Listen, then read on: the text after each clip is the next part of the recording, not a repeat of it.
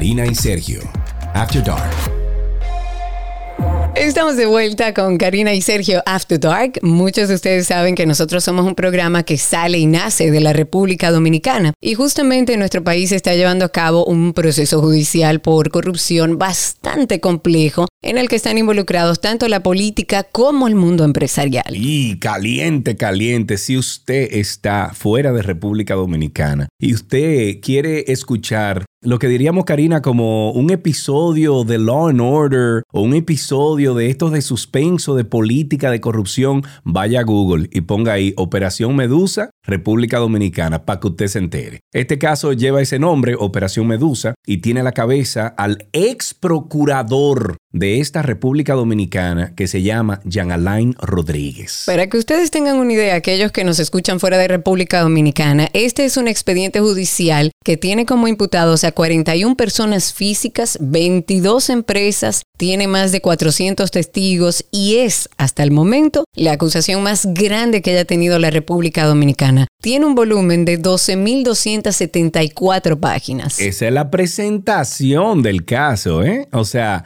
lo que yo llevo a, a la justicia para decir ese señor es un corrupto, 12.274 páginas, imagínense ustedes. Con este caso, muchos nos preguntamos, ¿qué pasa por la mente de un corrupto? ¿Cómo está su salud mental? ¿Es avaricia? ¿Pudiéramos establecer algún trastorno? Y es por esto que en este episodio nos vamos a sentar un momentito con la doctora María Virginia González, quien es médico psiquiatra, especialista en psiquiatra forense, para que analicemos la mente de un corrupto. Doctora, muchísimas gracias por estar con nosotros. Gracias Karina y Sergio por esta invitación y yo espero que con esa introducción podamos hacer un análisis de este caso, pero para psicoeducar, claro que sí. Educar un, un, poco en torno a eso, porque yo creo, doctora, que mucha gente se pregunta, ¿qué es lo que pasa? ¿Por qué nunca paran? Porque estamos hablando incluso de personas con eh, una capacidad económica importante, viven cómodos, entonces... No, no, no, no, no, no, un momentico, espérate, Karina. Cómodo vivimos tú y yo. Exacto. Esa gente vive como príncipe como reyes, déjate de cosas. Exactamente. Por eso me refiero a que son gente que viven con mucha comodidad, por decirlo de una manera elegante. Y cuando estábamos leyendo un poco para prepararnos en este episodio, estuvimos viendo y leyendo cosas como que los corruptos no se sienten parte de la humanidad, sino que atentan contra ella y que este es un comportamiento que es posiblemente venga por un caso de egolatría, de falta de perspectiva ¿Cómo podemos empezar esto, doctora? ¿Cómo funciona la mente de un corrupto? Y si pudiéramos definir algunas características que definen a un corrupto. Excelente. Ustedes decían que se sienten como reyes o que se sienten superiores, pero yo diría que se sienten como dioses muchas veces, como si no fueran parte del sistema natural en el cual la sociedad rige y por lo cual no se creen tampoco que necesitan cumplir con las reglas. Se creen, doctora, como que están en el monte Olympus, allá arriba, viendo todo. En el Olimpo. Yo le digo a algunos seres que, que ellos viven en el Olimpo, incluso hay algunos que miran por encima del Olimpo. Pero lo que hay que entender para aterrizarlo es que ellos son seres humanos, igual que usted, igual que yo. Lamentablemente, por ese marketing que el corrupto suele hacer de su persona, la sociedad común podríamos interpretar que ellos están por arriba, pero no son personas. Y si lo aterrizamos como personas, entendemos que tienen emociones, que tienen conducta y que tienen un comportamiento en la sociedad. Entonces, no es que ellos son especiales, no es que tienen una inteligencia sobrenatural, ahora sí son astutos para llevar a cabo esas funciones que le pueden permitir beneficios personales. Sí, sí, son calculadores, porque en el caso incluso de Jan Alain, él empezó desde el 2002, incluso antes de saber que iba a llegar a ser procurador de la República Dominicana. En el 2012, cuando él presentó su declaración jurada, él abultó esa declaración jurada de bienes porque ya él se estaba preparando, él sabía a lo que iba a la función pública. O sea, podemos definir que una persona corrupta en su mente es premeditada. Claro, y son intencionales, que de hecho las características de la corrupción, que en este caso hablamos de corrupción administrativa mezclada con la corrupción privada, que mayormente cuando tú analizas el contexto sociopolítico de la mayoría de países donde la corrupción es común, tú vas a ver alianzas entre el sector público y el sector privado. De hecho, la organización de la corrupción administrativa se da con un organigrama perfecto, se sientan en un salón de reuniones a ponerse de acuerdo de qué manera estratégicamente van a poner personas en sectores que le puedan favorecer. Entonces, esto no estamos hablando de un entramado que se hace de la noche a la mañana. Mayormente se toma tiempo, incluso años para poder llevarse a cabo ese tipo de acciones porque se necesita personas estratégicas en lugares puntuales para beneficiarle. A ver, doctora, es como cuando uno está trazando sus metas en la vida, que uno dice, eh, por ejemplo, yo en cinco años me veo en tanto, diez años me veo en tanto. O sea, usted está diciendo que la mente de, un corrupto es igual, o sea, se trazan metas eh, calculadoras de acuerdo a su mal haber, o sea, a, su mal accionar. Recuerda que entre la corrupción administrativa, tanto pública y privada, mayormente hay empresarios, que de hecho en el marco conductual del mundo en el que vivimos, que es un mundo bastante antisocial y narcisista, los empresarios son los que tienen el control del mundo, son las grandes corporaciones. Y esos son corporaciones que pagan planes estratégicos de 3, 4, 5 millones para organizarse incluso a 10, a 15 y a 20 años. O sea, que no estamos hablando de simplemente tres personas personas que se ponen de acuerdo y dicen, mira, vamos a buscar 10 mil pesos o vamos a buscar 2 millones de pesos. No, pagan consultorías millonarias para que le den su visión, misión y valores, pero esto está obviamente calculado para beneficios personales y no para el bien común. Claro, entonces pudiéramos, para retomar un poco la pregunta, definir cuáles características primero tiene un corrupto y si realmente hay alrededor de esto algún tipo de trastorno. Mira, casi siempre que la gente ve algún comportamiento desadaptativo, dice, esa persona está loca, esa persona tiene que tener un problema mental, esa persona no puede ser normal. Y la realidad es que la mayoría de personas que delinquen, sea cualquiera el delito que se cometa no está relacionado a trastornos mentales, sino más bien a trastornos de la personalidad, que estamos hablando ya ahí de conducta. Cuando hablamos de la personalidad, estamos hablando del conjunto de características, que es lo que ustedes me preguntan, de un individuo que le define como persona. Entonces ahí estamos hablando que cuando hacemos un análisis del perfil de la corrupción, vemos que hay características de un trastorno antisocial de la personalidad, que ahí podríamos hablar que cómo se le llama al sociópata o al psicópata, y estamos hablando de características características narcisistas muy marcadas. Son personas que tienen un ego muy inflado, se creen mayor que el resto de la sociedad, carecen de empatía, empatía emocional, pero no empatía cognitiva, porque nosotros vemos muchas veces en CSI y en series de televisión, ah, no, es que es una persona poco empática, no, carece de empatía emocional, es decir,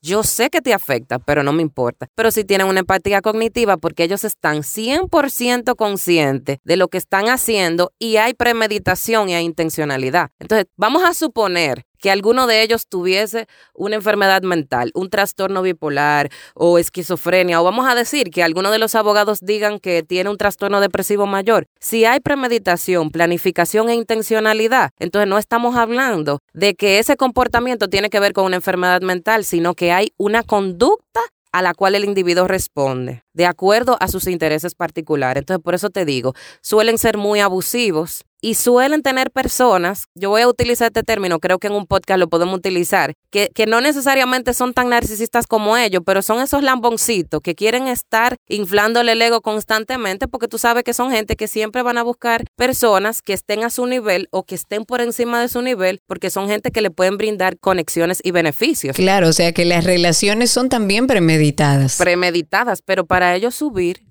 también necesitan de ese lamboncito que es capaz de hacer lo que sea con tal de ser parte de ese círculo. En el caso específico del ex procurador de República Dominicana, a quien le encanta, bueno, le incautaron villa, apartamento, carro, de por todos lados, hasta una lancha incluso que se llamaba o se llama todavía Carpe Diem, que esto es una frase que anima a aprovechar el momento presente sin esperar el futuro. ¿Usted ha tenido, doctora, la oportunidad de, de analizarlo, o sea, a este individuo en específico, de analizarlo desde fuera con la información que se nos muestra hoy en día públicamente? Mira, el tema de Carpe Diem a mí me dio mucha risa. Ajá. Eh, el tema del Carpe Diem, sí. Qué ironía, claro, porque es como un chiste. Sí, pero tú sabes qué pasa con el Carpe Diem, que muchas de las personas que son fan del, del tema Carpe Diem tienen justamente este tipo de comportamientos, porque cuando tú analizas la personalidad antisocial, una de las características justamente es la incapacidad de planificar al futuro y postergar el placer. O sea que yo de inmediato quiero ahora lo que necesito y hago lo que sea para ahora mismo tener lo que yo quiera. Entonces yo a veces me pregunto, ¿qué, qué significar el carpe diem? ¿Será esa parte filosófica de yo decir vamos a disfrutar la hora o será esa incapacidad que yo tengo de saber que yo tengo que trabajar y luchar por lo que quiero y esperar procesos y tiempo para entonces yo poder lograr lo que yo quiero? Me quedo ahí porque no puedo juzgar. Digo, yo le puedo agregar una ahí, doctora, también puede ser una burla. Una burla. Una burla abierta, un chiste abierto entre, entre ellos, entre maleantes. Mira, yo no lo dudo, yo no dudo nada, sobre todo de personalidades narcisistas y antisocial. Ahora, enfocándome en el procurador, yo por ética profesional no puedo hacer un perfil de su persona. Una, porque no lo he evaluado. Dos, porque no lo conozco. Aunque tenga una interpretación de su comportamiento que ha sido bastante claro y que ha sido bastante evidenciado. Yo creo que todo el que ha vivido en República Dominicana sabe que el procurador se comportó con altanería, con arrogancia y que entendía, como muchos de los funcionarios, que no tenía que darle respuesta a nadie de su comportamiento. Pero sí me voy a ir a la parte, a la parte de la victimología, porque cuando nosotros hacemos un perfil criminal, no solamente evaluamos al acusado, también evaluamos a la víctima. La víctima es la escena de los hechos. O sea, la víctima no es parte solamente de un entorno. La víctima es la escena misma que te dice por qué ocurrieron los hechos. Y si tú analizas la República Dominicana, nosotros tenemos años viviendo en un régimen sin consecuencias, que ahora es que se ha expuesto todo ese entramado criminal. Pero yo creo que si el Ministerio Público durara analizando los últimos 20, 50, 60 años, no nos diera la vida para poder, ni los espacios, para poder llevar a la justicia a las personas que realmente se han aprovechado del erario público. Pero doctora, ¿él se lo cree? O sea, vamos a poner un escenario donde un X, un ex procurador general de cualquier otro lugar, todavía no se ha establecido si es culpable o no. Pero imaginemos que siendo culpable, él asume que realmente esto es una retaliación política o cualquier otro argumento. ¿Realmente él se lo cree o esto es una mentira que él expone hacia afuera, pero él sabiéndolo? Estamos hablando de un supuesto ante un corrupto en un contexto de la administración pública. Casi todos lo niegan. Es como la canción de Sabina, lo niego todo. Pero yo me creo esa negación. No, no me lo creo. Perdonen, señores, pero ustedes llegan a la cárcel y ustedes preguntan ahí adentro quién es culpable culpable y todo el mundo. El 98%, 99% dice sí, eh, yo soy inocente. Señores, pero hasta los asesinos seriales yo no sé si ustedes recuerdan el caso de Bondi, que uno de los seriales más famosos de la historia, que hay cintas, que hay películas, que hay, todavía el día antes ese hombre estaba dando carpeta y ya lo último que él quiso hacer fue decir que él tenía una posesión de un ser que venía de fuera y lo controlaba, porque ante una persona estructurada de manera antisocial y narcisista, no hay una aceptación ni una responsabilización de su conducta.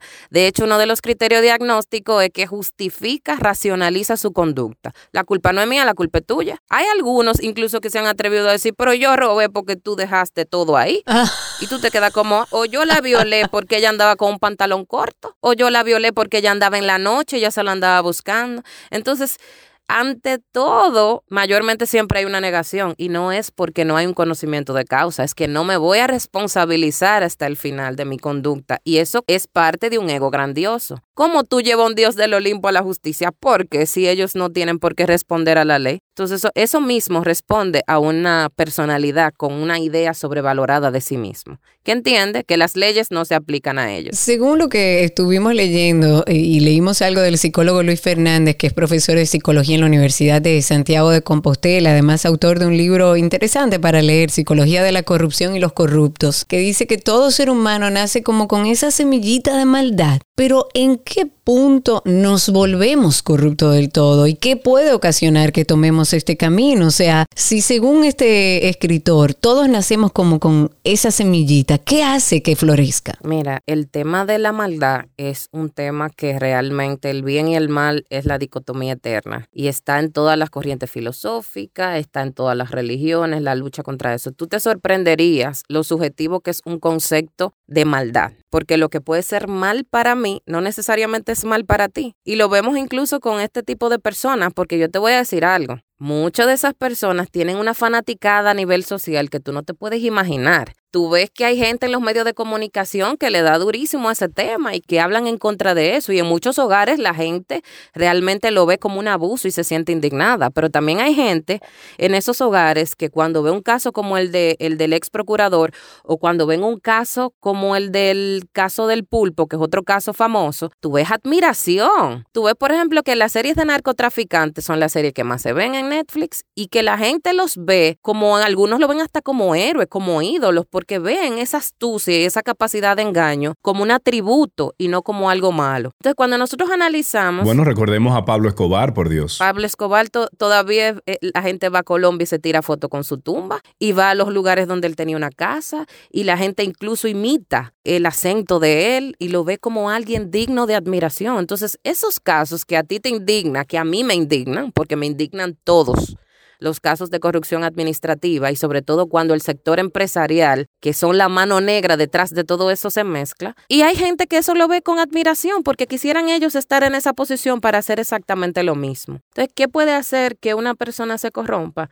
Cada vez que tú haces un perfil criminal, tú tienes que irte a la infancia de la persona, analizar la familia, el contexto familiar, la dinámica en la cual ese individuo se desarrolló, el colegio en el que creció, las personas con las que se desarrolló y ver incluso si ese comportamiento es un comportamiento propio o es parte del contexto familiar. Y en la mayoría de los casos tú te vas a dar cuenta que eso tiene que ver con la crianza. Digo, y nada de eso va a justificar el hecho de que ha violado la ley, de que el accionar mal habido que ha hecho, eh, sea en la política, sea en, el empresariado, en el sector privado, etcétera. Pero ya que estamos analizando algunos, vamos a decir que corruptos o personas eh, con este perfil, ¿se conoce de uno o dos que usted pueda mencionar que hayan sido eh, analizados en profundidad de estos grandes maleantes o estas mentes corruptas? Del mundo? Tú te vas a sorprender porque yo en mi análisis de, de, la corrupción administrativa y demás, me puse a buscar hace unos años y encontré que la ONU tiene un manual incluso para la corrupción administrativa, la lucha contra la corrupción desde hace años. De hecho, el 9 de diciembre es que se considera el Día de la Lucha Internacional contra la Corrupción, que fue bastante interesante que hace unos años cuando el Ministerio Público hizo esa histórica villancicos navideños fue justamente el día antes de la lucha contra la corrupción, cuando el caso Antipulpo. Pero entre los famosos de Latinoamérica, no me voy a ir al mundo, pero entre los famosos de Latinoamérica hay un caso de República Dominicana que ha sido analizado incluso en contextos internacionales, que es el caso de Félix Bautista. Para mí fue una sorpresa encontrarme ese caso dentro de los casos más analizados en Latinoamérica por el mismo hecho del sector empresarial, una persona que viene de un contexto socioeconómico bajo, con un sueldo que no justifica todas esas riquezas y yo quisiera que tú supieras que lo que más llamó la atención del juicio de Félix Bautista al nivel internacional era la risa y el comportamiento desafiante que él mantuvo durante todo el juicio. Ese ha sido un caso bastante analizado en Latinoamérica. Yo para mí fue sorprendente porque yo fui a buscar, eh, eh, por ejemplo, el caso del presidente de Túnez, que se robó nada más 2.6 millones de dólares y ya con eso toda una nación se movió. Sin embargo, en República Dominicana no estamos hablando de 2.6 millones de dólares, estamos hablando de cientos de millones y uno de los casos analizados en Latinoamérica por profesionales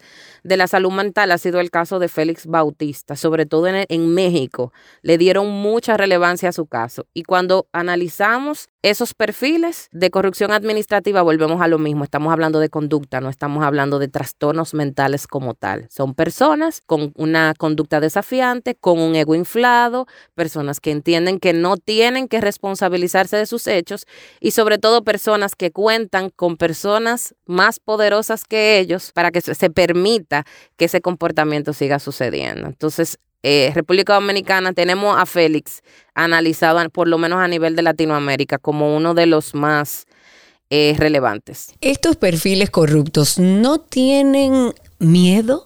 Por decirlo de alguna manera. O sea, no tienen miedo a que sus acciones corruptas, porque lo que hemos hablado es, mira, yo soy consciente de que lo que yo estoy haciendo no está bien, porque yo no tengo ningún trastorno, yo soy consciente. Cognitivamente yo sé que esto que estoy haciendo está mal. ¿No hay temor en esta mente corrupta de, represalias por todo lo que está haciendo, por todo este proceso de corrupción que está llevando? Mira, cuando la estructura de la personalidad es antisocial, o sea, una persona que no se conforma con las reglas sociales, mayormente maneja muy poco temor. Pero no estamos hablando de que, que son valientes, es que son personas que tienen una incapacidad de tomar decisiones juiciosas y de medir las consecuencias que estaban a tener por el tema de la gratificación inmediata.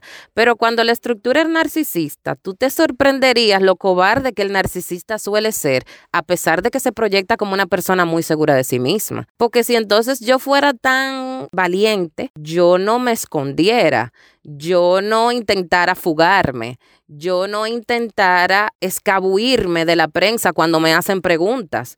Yo fuera una persona que entonces responsablemente llevara a cabo una defensa de lo que se me acusa, pero son mayor, mayormente personas que proyectan ser que no tienen miedo, que son valientes, pero en el fondo son sumamente cobardes. Y no quiero relacionar la cobardía con hacerse daño a sí mismo, porque el tema del suicidio es un tema aparte.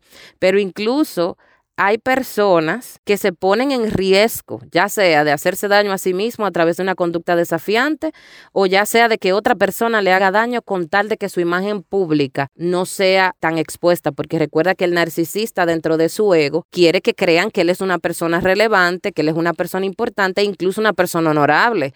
No hay nadie que más diga la palabra empatía o honorabilidad que una persona poco honorable. Viven con el honorable en la boca y con el respeto en la boca y siempre se sienten irrespetados. No hay una persona que falte más el respeto a los derechos de otro como un narcisista y siempre busca que se le respete, que se le preserve su vida y su integridad ante todo. No existe, doctora, una prueba, un examen eh, que pueda establecerse o determinar previamente a los miembros, por ejemplo, de la administración pública, que pueda establecer como una mente corrupta, o sea, que pueda eh, establecer alguna tendencia hacia esa mente corrupta. La tendencia a la mente corrupta la tenemos todos los seres humanos, de una forma u otra algunos más bajas que otras. Igual, cada uno de nosotros tiene sus rasgos de personalidad, aunque no tengamos una estructura de personalidad completa con todos los criterios del lugar.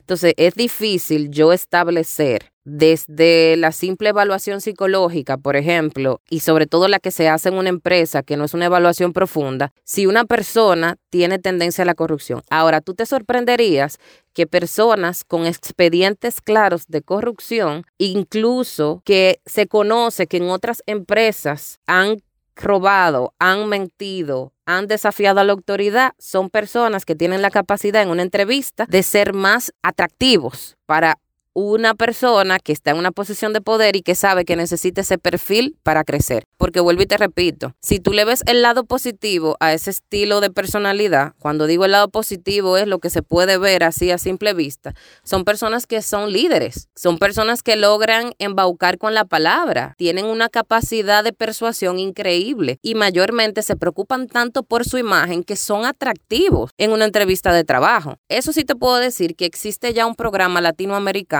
y en Estados Unidos también está contra la corrupción, donde en el sistema organizacional de las empresas llevan a un criminólogo y a un psicólogo forense para que esté constantemente evaluando a las personas y se den cuenta de todas las licitaciones que se hacen, quién es que lleva esa persona, cuál es su fuente de conexión y cuál ha sido su comportamiento previo. Igualito que aquí. Debería ser así. Eso igualito que aquí, doctor. Usted acaba de describir lo que hacen aquí las altas eh, cortes y lo que hacen las empresas y los ministerios para poder, y los presidentes también, para poder llevar a su gente ahí, a esas posiciones de poder. Claro que sí, doctora. Lamentablemente aquí no existe, pero debería existir y yo creo que eso debería ser uno de los programas principales para nosotros lograr salir de esta corrupción que tanto nos afecta. Porque el tema de la corrupción no es simplemente la, indignación de que se llevan el dinero y se compran villas y se compran yates y se hacen ricos y crean grandes empresas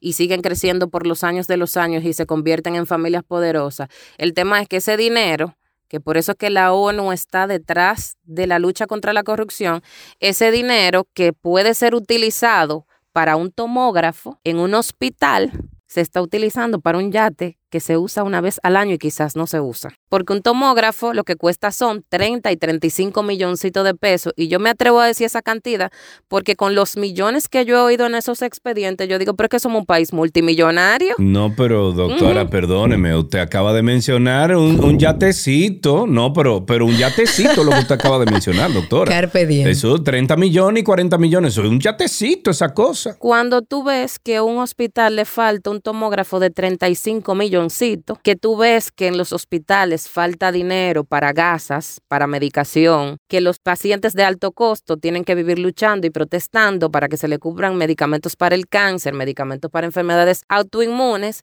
y que nuestro dinero se está utilizando para yates, para villa, o sea, eso, eso llora ante la presencia de Dios, pero eso es un crimen contra la sociedad. No, y que no le duele a estos personajes. No, y que no le va a doler nunca. Eso es lo peor de todo. Doctora, mire, lo, lo, yo, bueno, no quiero decir lo mejor, ni, ni, ni que lo vamos a disfrutar, mucho menos, pero debemos aprender de estas experiencias. Y bueno, tenemos caso Medusa por años y años, porque según los abogados, esto no va a terminar en 3, 4 años, esto va a durar mucho por la cantidad de imputados. O sea que yo diría que esta es la primera o el primer episodio dentro de Karina y Sergio analizando la mente de un corrupto, porque dentro de seis meses es posible que tengamos que eh, sentarnos aquí de nuevo para hablar sobre el desarrollo de esa mente de ese corrupto durante este, este juicio. Doctora María Virginia González, muchísimas gracias. Lo que me sería bueno analizar es quién está detrás de la mente de la medusa. Ey, ey, ey, no pise la grama, doctora. No, espérese, siempre hay alguien más. no te creas. Bueno, yo no, yo no sé de qué usted está hablando. No, yo, tampoco. no sé de qué usted está hablando, doctora porque yo no. conozco, yo no conozco, yo no sé, yo no supe, yo no sepo. Pero incluso puede que haya alianzas internacionales. Nos podríamos ir más allá. Solamente el Ministerio Público sabe y pedirle a las autoridades que continúen investigando y que definitivamente caiga quien tenga que caer, porque la lucha contra la corrupción es una lucha de todos. Así debe ser. La doctora María Virginia González, ahí en la descripción de este episodio tienen su Instagram, la pueden contactar por esa vía si ustedes quieren seguir esta conversación. Doctora, muchísimas gracias. Gracias a ustedes. Un abrazo. Si quieres ponerte en contacto con Karina y Sergio After Dark, puedes escribirnos a infoafterdarkpodcast.gmail.com. Además, puedes seguirnos en Instagram, Karina y Sergio After Dark, Karina Larrauri y Sergio Carlo. Quisimos hacer un episodio sobre la mente de un corrupto porque entendemos que todos nos cuestionamos lo mismo. ¿Qué pasa por la mente de una persona que es capaz de hacer lo impensable? Esperamos que con este episodio se hayan aclarado algunas dudas en ese sentido. En la conducción estamos Karina Larrauri y Sergio Carlo. Este contenido fue producido por Cindy Paulino y en la edición Raven Pineda. Recuerda que nos puedes enviar notas de voz con tus testimonios de cada uno de los episodios que escuches aquí en Karina y Sergio After Dark. Lo puedes hacer a través del enlace de Anchor que está en la descripción de este episodio, pero también a través de Instagram, Karina y Sergio After Dark. Puedes utilizar la capacidad de enviar un mensaje de voz a través de Instagram y por ahí también lo recibimos. Hasta la próxima. Karina y Sergio, After Dark.